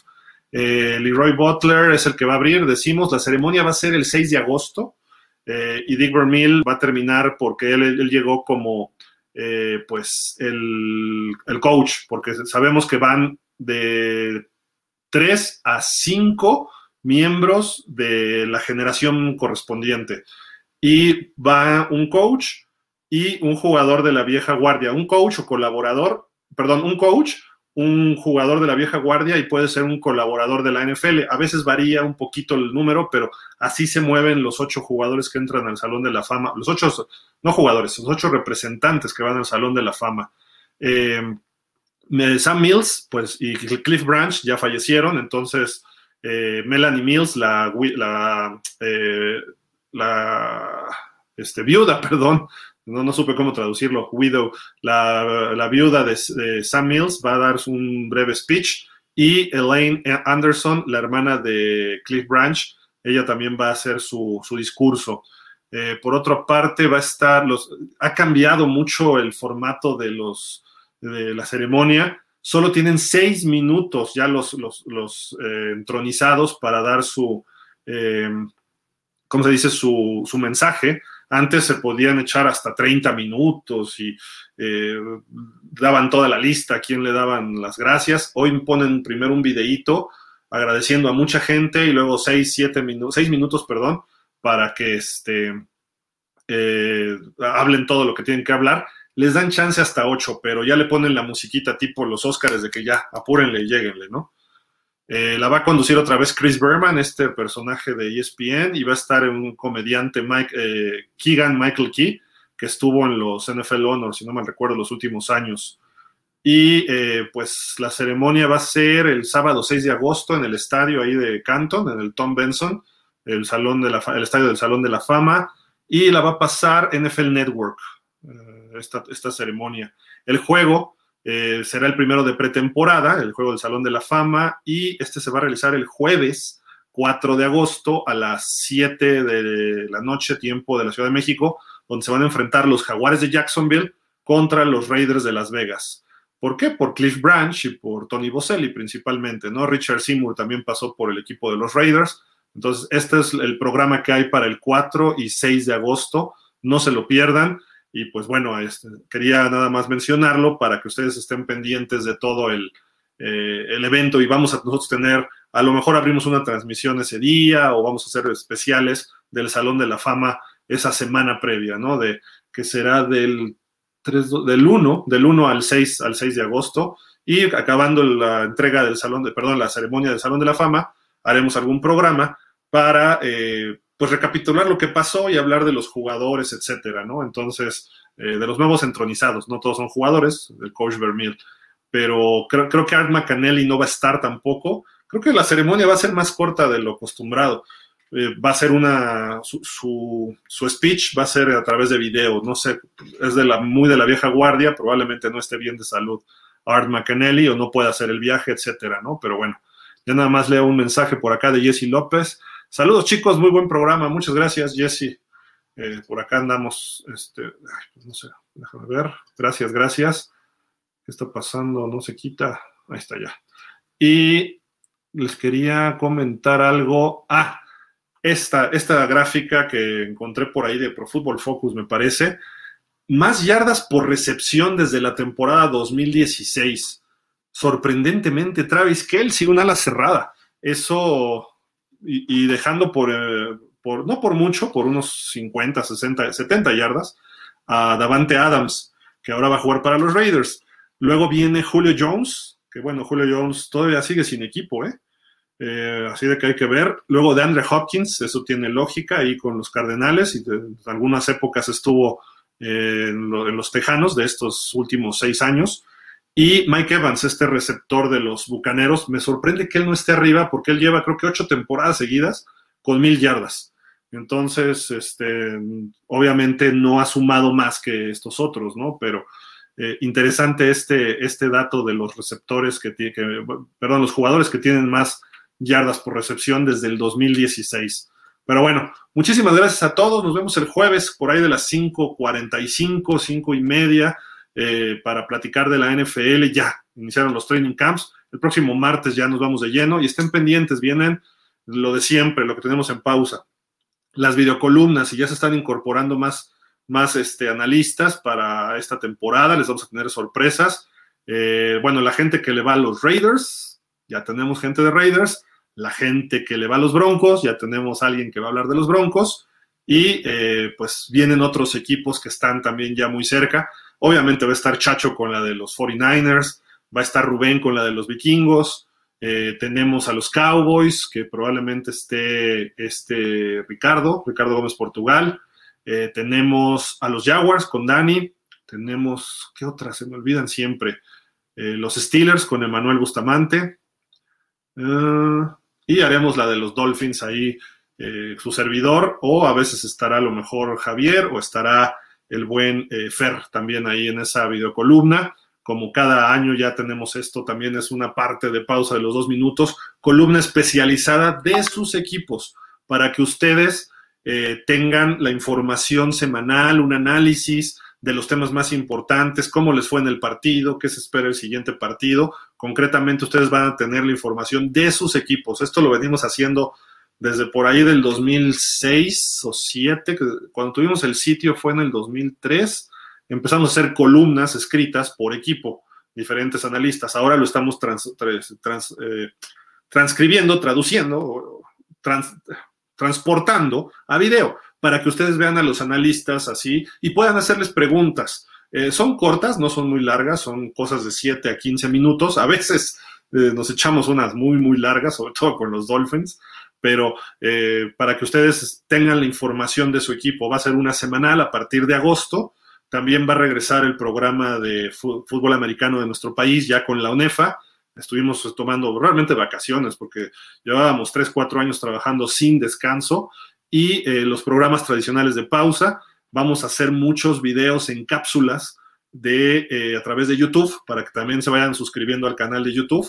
Hay cápsulas históricas, que si viene un récord, vamos a hacer alguna comparación del récord, si hay este, alguna, eh, pues recordando alguna leyenda por algo, eh, también lo estaremos haciendo, cápsulas de por equipo, por este, por Super Bowls, por grandes eventos, Día de Dar Gracias, Juegos en México, etcétera. Todo eso lo vamos a estar subiendo a nuestro canal de YouTube.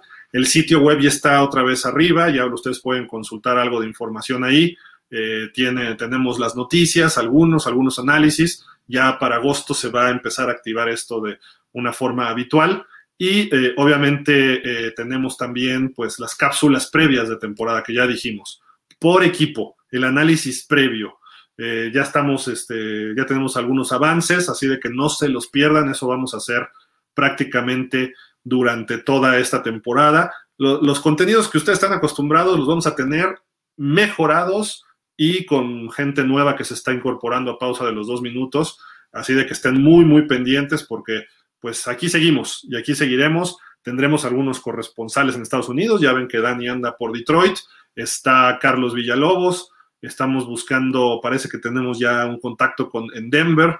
Nos van a ayudar con otros contactos en otras ciudades y algunos expertos analistas de, muchas, de, muchos años, ¿no? Que vamos a tener ahí algunas inclusiones de ellos, ¿no? En algunos diferentes programas. Probablemente tengamos programa también los lunes durante la temporada, lunes a las 6, martes lo vamos a mover a las 6 y el jueves a las 6, de 6 a 7, 7 y cuarto van a ser los programas, así de que eh, vamos a, este, igualar todos los programas. Este martes ya, eh, de aquí a finales de julio va a seguir a las 5, pero a partir de agosto probablemente ya los programas se van a unificar todos a las 6 de la tarde. Las columnas estamos definiendo, van a salir entre martes y miércoles.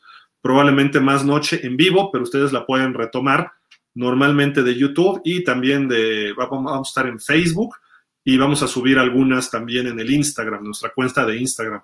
Y les agradeceremos que nos sigan en todas nuestras redes, porque tenemos este, algunos productos para ciertas redes, otros para otras, y en el Twitter también, ahí estamos eh, subiendo, conectando todo, ¿no? Prácticamente. Del Twitter jalamos las notas del sitio, jalamos los videos de YouTube, eh, en Instagram y Facebook van ligados, ¿no? Por ser la misma empresa, así de que todo esto les tenemos, les vamos a estar informando oportunamente y pues bueno, les agradecemos de verdad enormidades como siempre, su preferencia como cada, cada temporada que están acá con nosotros. Y pues bueno, por acá nos escribe Francisco Javier Rodán, saludos, saludos, ¿cómo estás? Y Jesse López, me gusta, sí estaremos muy informados. Sí, gracias Jesse. Y pues, eh, como siempre, pausa, fuimos los primeros desde el 2003. ¿3? Tenemos sitio web. Eh, desde el 2010 hacemos podcast. Eh, simple y sencillamente todo lo demás son fotocopias baratas. Así de que, pues muchísimas gracias, pásenla bien, cuídense. Gracias a Dani, gracias a Beto, a todo el equipo de pausa que está atrás, Ernesto Roa que nos manda información, Jorge Ramírez también, Geraldín González, eh, Emanuel, Ricardo, Rubén, eh, todos ellos que siguen, siguen con nosotros. Y pues estaremos por aquí próximamente. Así que muchísimas gracias. Saludos a César Marca, Sensación Deportiva. Un abrazo a todos ellos. Ah, Werner nos dice, que justo ya, ya iba a despedir, del Fantasy van a hablar, sino para echarles una manita. Claro que sí, Werner. Mira, fíjate que hacía, hacemos un programa los últimos dos o tres años. Déjame preguntarle a Diego por qué lo hace los martes. Si lo vamos a sacar este año y pues si puedes irme escribiendo, por favor, a este al inbox de pausa si quieres. Escríbeme ahí, pásame tus datos, tu teléfono y ya nos ponemos en contacto por WhatsApp para que, este, a ver si te incluyen en el equipo, ¿no? Porque a veces participan algunos, pero siempre está Diego, está, eh, ¿quién más? Son como tres, cuatro personas, pero se pueden ir alternando, pero sí, con gusto, Werner, ahí, este, mándame tu, tu, al inbox de pausa de Facebook, por favor, tu teléfono y ya, este, yo ya te escribo por WhatsApp para pasarte también los datos de Diego, si es que van a hacer esto, yo, yo te confirmo también, ¿no? Cada año lo hace Diego, entonces ahí les, les aviso. Pero bueno, muchísimas gracias a todos. Eh, gracias a NFL México Fans, NFL Sonora Fans, eh, Cowboys Nation Sonora, Dallas Cowboys Fan Club México, un saludo. Y pues, gracias a todos ustedes que nos siguen. Ya viene la temporada. Ahora sí, como gorda en tobogán, de aquí hasta el Super Bowl. Muchísimas gracias, pásenla bien. Nos vemos el próximo jueves. Saludos, saludos a Refugio García. Y pues eh, estamos al pendiente y nos vemos el próximo jueves 5.45 de la tarde. Cuídense, hasta la próxima.